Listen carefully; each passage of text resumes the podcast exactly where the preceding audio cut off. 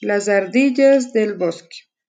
Había una vez en un bosque lleno de árboles una familia de ardillas que les encantaba salir afuera de su madriguera para recoger nueces y avellanas. Ellas salían corriendo a correr al bosque lleno de hojas secas en las mañanas, cuando el sol salía de día a calentar a todas las criaturas del bosque. Un cierto día se encontraron con un mono muy juguetón que quería jugar con ellas. Le dijeron al mono que suba para arriba a su madriguera para jugar.